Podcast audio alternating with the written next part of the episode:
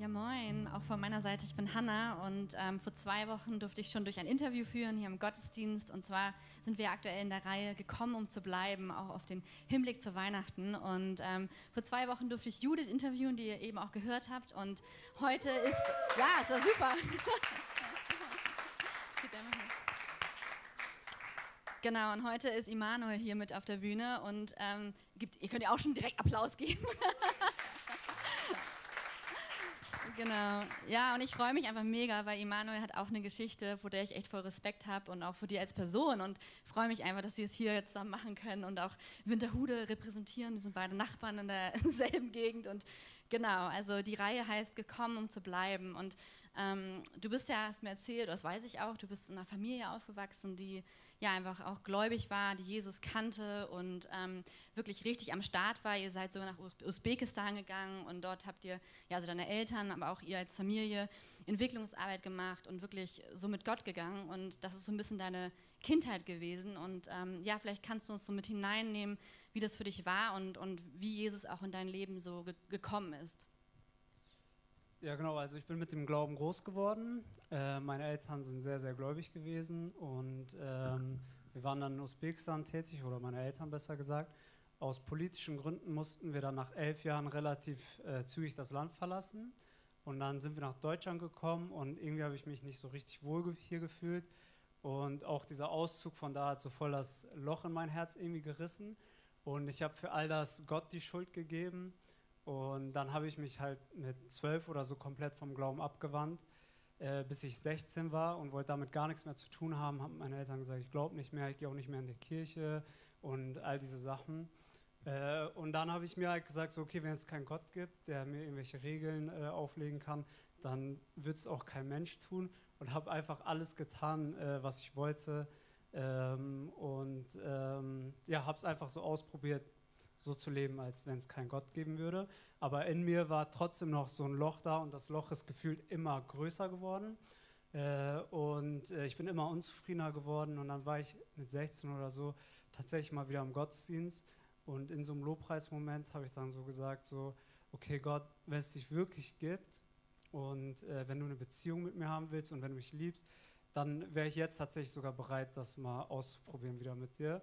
Und in genau dem Moment kam jemand und hat mich angestupst und meinte so, ey, irgendwie habe ich gerade voll das Gefühl, ich soll dir sagen, dass Gott dich liebt, dass er eine Beziehung zu dir haben will und dass er mit dir unterwegs sein will. Und das war halt der Moment, wo ich dann persönlich gesagt habe, okay, äh, ich versuche es wieder mit Gott und äh, habe mich dann taufen lassen und diese Sachen so. Ne?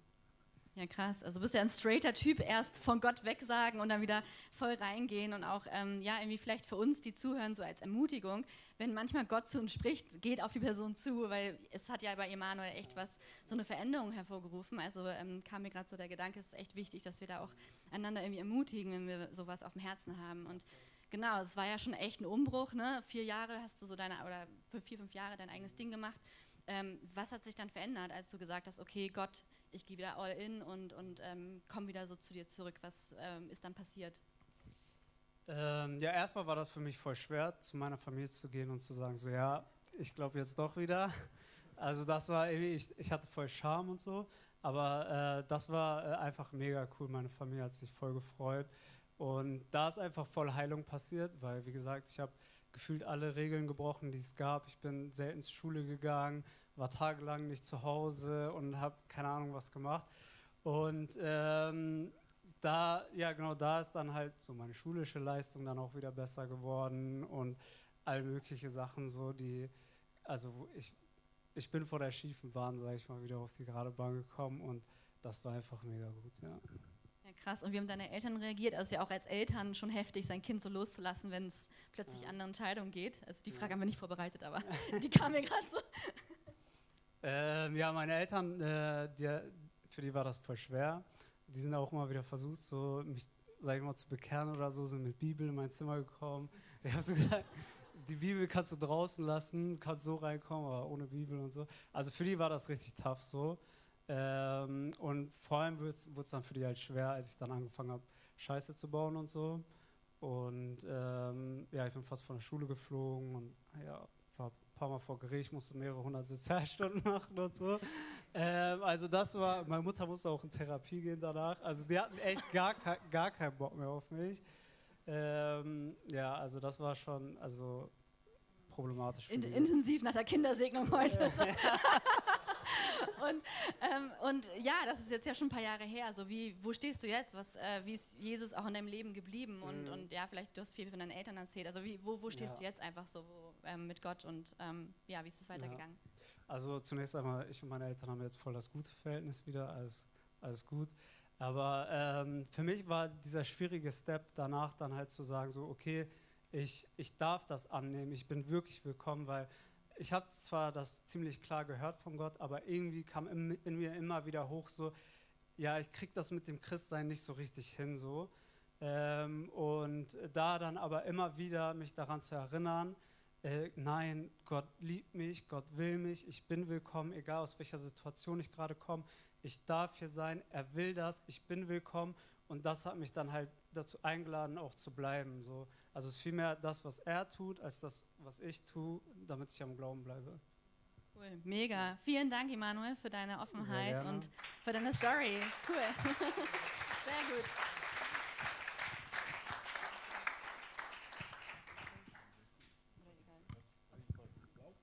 Egal.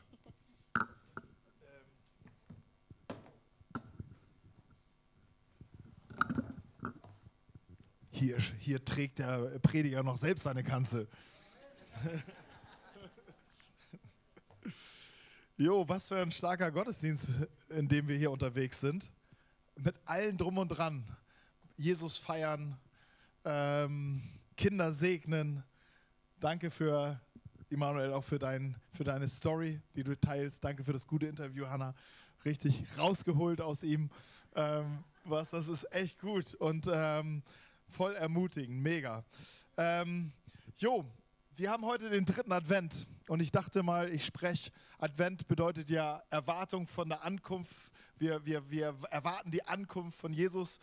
Und ähm, in dieser Zeit, Adventszeit, also ich vergesse einen Adventskranz zu basteln, aber was ich nicht vergesse, ist mir die Stories durchzulesen in der Bibel ähm, über die Geburt Jesu, über die Ankunft Jesu. Und ich beschäftige mich eigentlich immer wieder neu damit, weil ähm, auch wenn man alles kennt, ist doch immer manchmal immer wieder was Neues dabei. Und ich habe mir gesagt, hey, dass Gott Mensch geworden sind, ist, soll für mich keine Routine sein. Das soll nicht für mich so ein, wo ich zwei blaue Haken hintermache und sage, okay, alles klar, ähm, das weiß ich, sondern das will ich immer wieder neu ergreifen. Hey, die Idee, Gott wurde Mensch, ist eigentlich so absurd. Also die, die, die kennen sich, also wenn sich die ein Mensch ausdenken würde, würde man denken, nee, scheiße, damit das funktioniert nicht. Lass uns das irgendwie anders machen.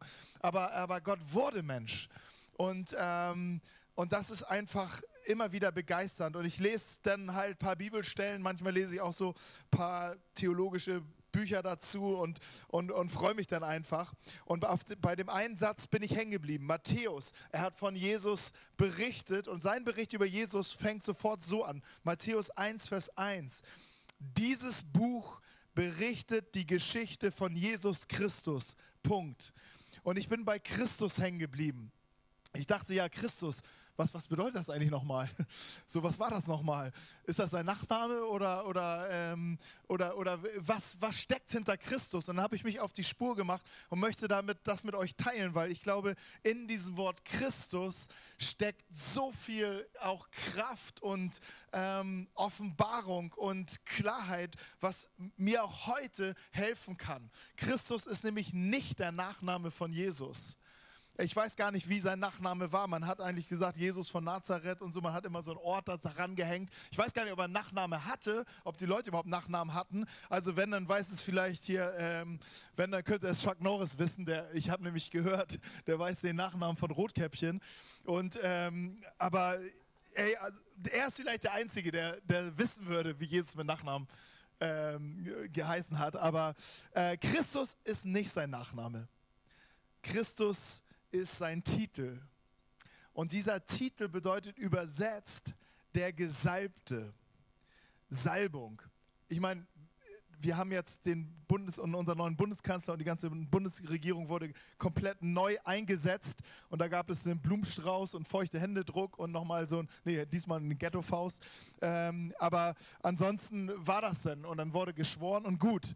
Aber in der Zeit von Jesus wurden Menschen, die in ein wichtiges Amt hineingekommen sind, die zum Wohl des Volkes waren. Und es waren drei wichtige Ämter, einmal König, einmal Priester und einmal Prophet. Es waren die wichtigsten Ämter, wichtiger als der Umweltminister oder der Gesundheitsminister oder diese drei Ämter waren so entscheidend in der damaligen Zeit.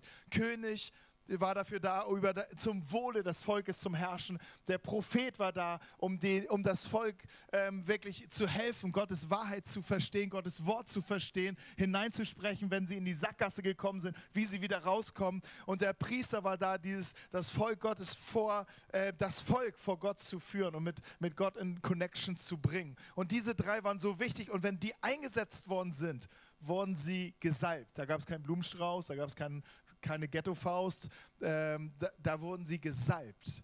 Und die Salbung war ein Zeichen. Salbung, ich habe hier Öl mitgebracht, mindestens solche große Flasche, wurde über die Person, den, über den König, Prophet oder Priester über, aufgegossen. Und von oben bis unten stand die Person in Öl. Und das, der ganze Raum roch ein, äh, wunderbar, als wie ein herrliches Deo. Und ähm, alle dachten so, wow, das ist, das ist herrlich, das ist besonders, das ist schön. Und dieser Geruch sollte einfach deutlich machen, hey, Gott ist hier, es ist ein Wohlgeruch Gottes, Gott ist unter den Menschen. Und es sollte zeigen auch, hey, Gott gibt Kraft, Gott gibt Stärke, Gott segnet diese Person. Es hat nicht so gut geklappt. Wenige Könige, Priester und Propheten waren wirklich ähm, ja, haben wirklich ihre Rolle richtig eingenommen. Und ähm, die, jedes Kind wusste zu der Zeit Jesu, es wird jemand kommen, der wird der König sein. Nicht ein König, sondern er wird der König sein. Er wird der Priester sein. Er wird der Prophet sein. Er wird alles in eins sein. Jedes Kind wusste es und ähm, haben es erwartet, als Jesus geboren worden ist, bekam er den Titel Christus. Und alle wussten, er ist dieser Gesalbte. 400 Mal wird Jesus als der Christus bezeichnet im Neuen Testament. Ähm, und ich habe mich gefragt, wer salbte eigentlich Christus? Also wer goss Öl über ihn aus? Wo fand das eigentlich statt? Und ich bin der Sache ein bisschen auf der Spur gegangen und habe ein, zwei Sachen entdeckt. Zwei Sachen, die vielleicht heute für uns wichtig sind, die wir vielleicht mitnehmen können. Ähm, und zwar fand die Salbung interessanterweise nicht am Anfang seines Dienstes statt, sondern äh, am Ende, kurz vor seinem Tod. Also vom Timing her sehr schlecht. Also, weil eigentlich ist das der Start. Und irgendwie, ja, äh, war das Timing anders. Und wir sind bei Markus 14. Äh, Markus berichtet auch über Jesus und erst am Ende seines Berichtes beschreibt er über eine ganz besondere Begebenheit. Es heißt dort, und als er in Bethanien war, in dem Hause Simons des Aussätzigen, kam, während er zu Tisch lag, eine Frau, die ein Alabasterfläschchen mit Salböl von echter, kostbarer Nade hatte. Sie zerbrach das Fläschchen und goss es auf sein Haupt. Hier auf dieser Party wurde Jesus gesalbt. Und das möchte ich mir anschauen, weil hier sind ein paar Sachen, die sind interessant. Es war eine, eine, eine Feier. Simon der Aussätzige, man müsste eigentlich sagen der Ex-Aussätzige, weil wenn er noch aussätzig wäre, dann hätte er irgendwann irgendwo außerhalb der Stadt wohnen müssen, in irgendeinem Lager und hätte keinen Kontakt haben dürfen mit irgendeinem Menschen. Aber wir wissen, dass Menschen, die also Aussätzige waren oft Leprakranke, galten als unheilbar, aber wir wissen aus den Berichten der Evangelien, Jesus hat einige Leprakranke oder vielleicht auch etliche, sehr viele geheilt. Und wenn sie geheilt waren, sind sie wieder zurückgekommen in ihren Familien, in ihr Umfeld. Und Simon hat jetzt eine Party in seinem Haus geschmissen. Wahrscheinlich war er sehr wohlhabend, denn es war eine große Feier, wo Menschen gekommen sind und gegangen sind. Diese Feiern gingen manchmal tagelang. Und sie waren, ähm, sie mitten in dieser Feier äh, berichtet Markus von einer Frau, deren Namen wir nicht wissen, die gekommen ist und irgendwie in dieser Szenerie der guten Stimmung, sie nahm eine Ölflasche und goss dieses Öl auf Jesus ungefragt auf sein Haupt.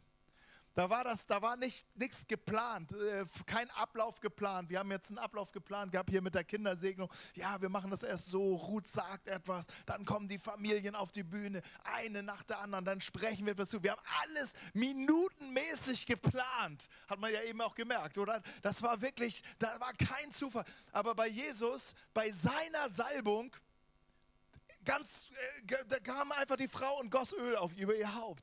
Und ähm, Wer war diese Frau, habe ich mich gefragt. Wieso sagt Markus, spricht Markus, äh, schreibt er nicht seinen Namen, ihre, ihren Namen und, und ehrt diese Frau, wenn sie ihn schon gesalbt hat. Hey, dann, dann, dann, war, sie, dann war sie doch hier, hey, dann, dann, war die, dann hatte die irgendwas, also dann müssen wir mindestens ihren Namen wissen. Und, ähm, und dabei ist mir etwas aufgefallen. Ich habe mich damit echt beschäftigt, warum sagt Markus nicht den Namen? Und man könnte erst denken, naja, natürlich weiß er, weiß er einfach nicht, das war irgendeine Frau. Aber Markus, äh, davon können wir ausgehen, dass er genau wusste, wer diese Frau war dass es da Gespräche gab, dass er zumindest den Namen wusste. Es gibt ein paar Andeutungen im anderen Evangelium von Johannes und von Lukas, wer das vielleicht sei, sein könnte, vielleicht Maria. Und äh, Maria hatte einen schwierige, schwierigen Background, wollte er vielleicht die Geschichte ein bisschen frisieren, war ihm das vielleicht unangenehm, war diese Frau und ihre Biografie ihm vielleicht unangenehm darüber habe ich nachgedacht und vielleicht denkst du, ja toll, äh, und dafür bezahlen wir dich. Ähm, nein, ich bin nämlich auf einen Punkt gekommen, der, glaube ich, wichtig ist für dich und für mich heute. Denn diese Frau, habe ich dann gedacht, sie hat gar nicht Jesus gesalbt, weil Jesus war schon der Gesalbte. Er war schon der König, der Priester und der Prophet er war es schon. Er war drei Jahre schon im Dienst und er hat gezeigt, wie er den Menschen diente, dass er genau dieser Christus ist. Das heißt, er brauchte, welcher Mensch kann denn Gott salben? Er war schon der. Und dann dachte ich, okay, diese Frau, sie hat ihn ja trotzdem gesalbt und irgendetwas trieb sie dorthin, dies zu tun. Sie hatte irgendein inneres Bedürfnis, diese Handlung zu vollziehen. Sie hatte ja keinen Auftrag irgendwie von irgendeinem Priester. Er hätte so, der Frau sowieso nicht den Auftrag gegeben. Es hätten nur Männer machen dürfen. Aber irgendwas trieb sie dorthin, dies, genau dies zu tun. Und es war ihre Liebe zu ihm, zu Jesus. Warum weiß ich, dass es Liebe war? Diese Flasche, die sie ausgegossen hat, hat ungefähr 30.000 bis 50.000 Euro gekostet.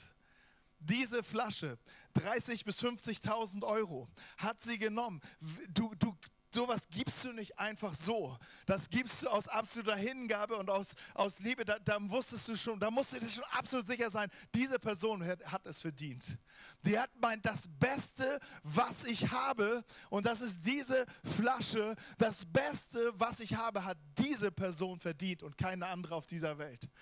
Und sie kam und sie hatte dieses Bedürfnis, Jesus zu salben. Und in dem Moment salbte sie nicht Jesus zum Christus, sondern sie salbte Jesus Christus zu ihrem Christus. In dem Moment, wo sie das Öl, Noah, darf, kannst, ja, einmal, dass ich einmal mit dem Öl ein bisschen, sind die, die sind ja alt, die Sachen, die Klamotten, ne? geduscht auch.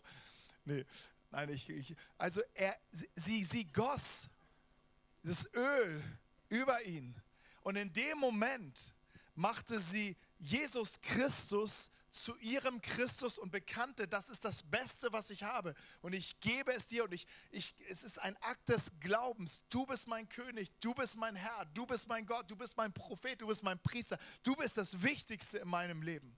Das war etwas, was, was diese Frau ausdrückte von dem, was Jesus schon längst war. Aber sie hat es ganz persönlich gemacht in diesem Moment. Danke, ich, ich brauchte dich einfach mal kurz zum, zum, äh, zum An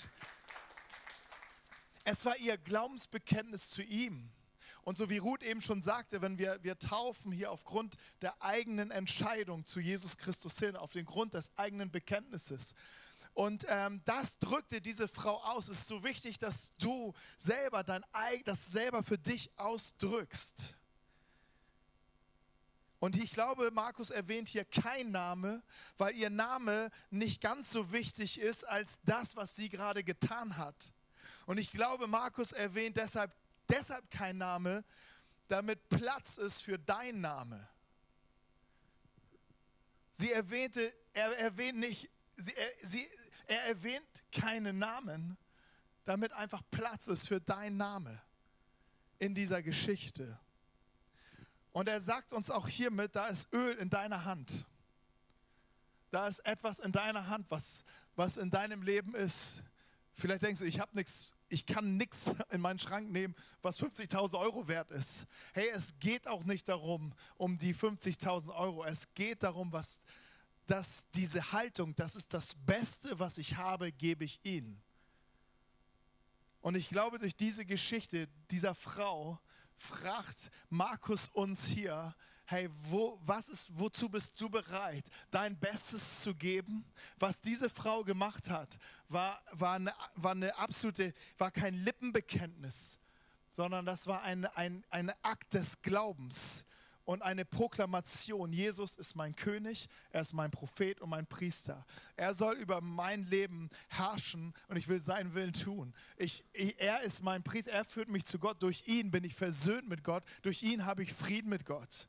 Und er ist auch mein Ratgeber, mein Prophet. Ich suche ihn auf bei all den schwierigen Fragen des Lebens. Ein alter Theologe schrieb einmal, ich habe leider vergessen, den Namen aufzuschreiben, deshalb alter Theologe. Ähm, Christus muss mit allem geehrt werden, was wir haben. Geben wir ihm das kostbare Salböl unserer besten Hingabe? Lasst ihn alles haben. Und da sieht man, ein, ein, ein alter Mann schreibt hier, in, in, vielleicht in die Jahre gekommen, schreibt, wie frisch seine Liebe zu Jesus ist. Und diese Liebe zu Jesus irritiert immer. Ähm, und die, die Reaktion waren nicht Halleluja, sondern die, die Reaktion waren volle Aufregung und sagten, wieso gibt die, verschwendet diese Frau 50.000 Euro hier in, diesem, in dieser Feier? Warum verschwendet sie dieses Geld? Dieses Geld könnten wir den Armen geben.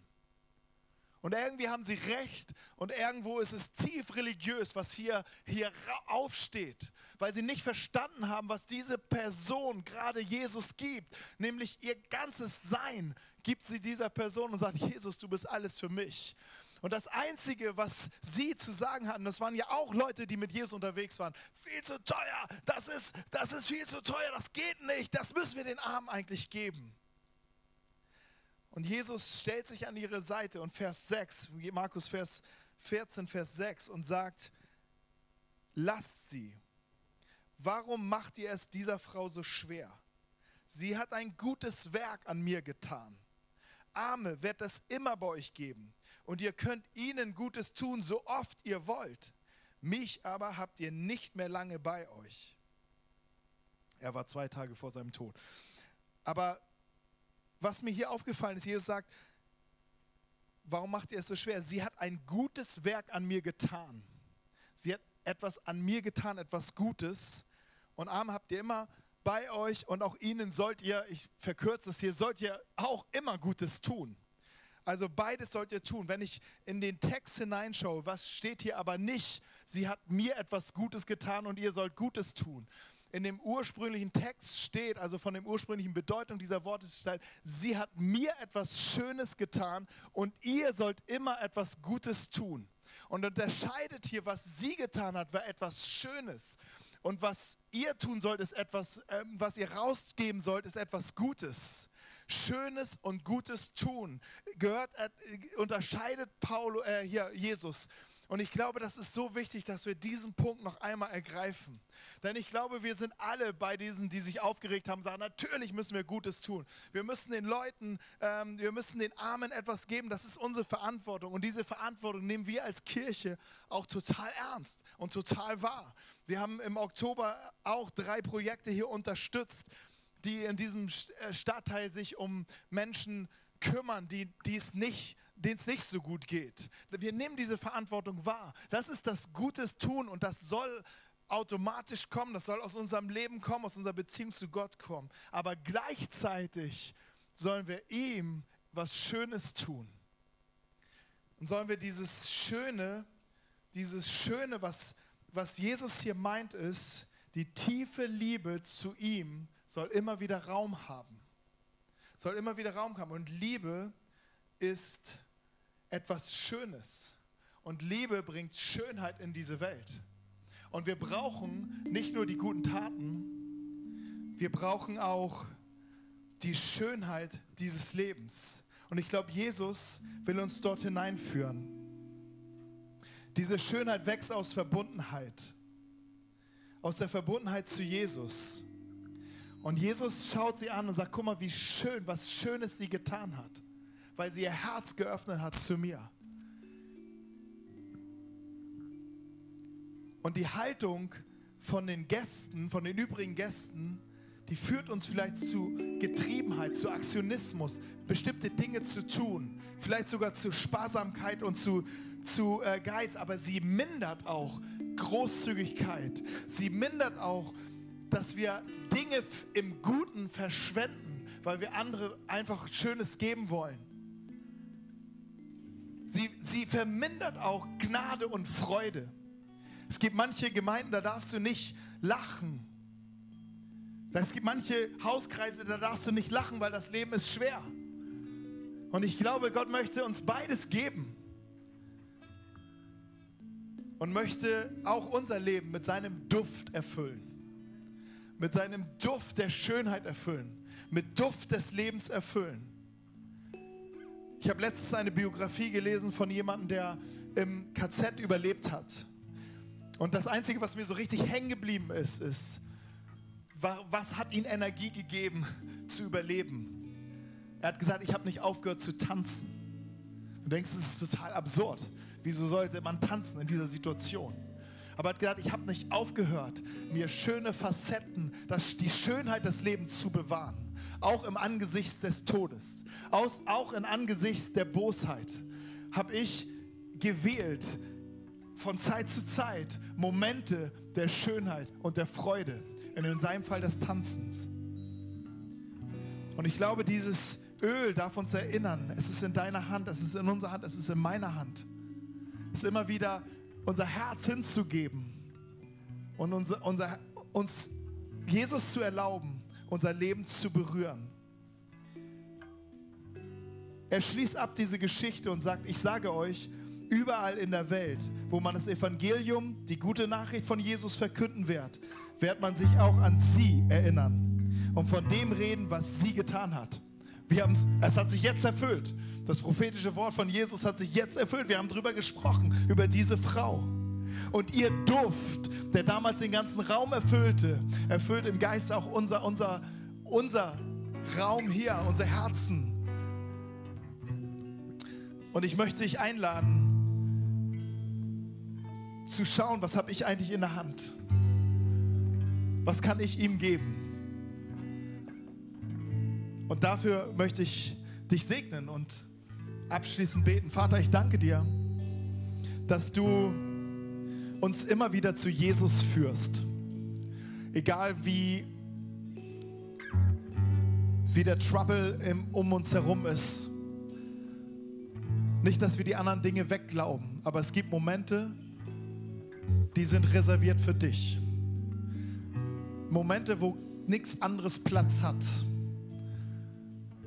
wo wir dich anschauen dürfen und die Schönheit des Lebens immer wieder neu empfangen und genießen dürfen. Und dafür danke ich dir und dafür möchte ich jeden Einzelnen segnen. Und du forderst uns auf, beides zu tun, das Gute und das Schöne. Und ich bete, dass es in dieser Balance bleibt, in Jesu Namen. Amen. Amen.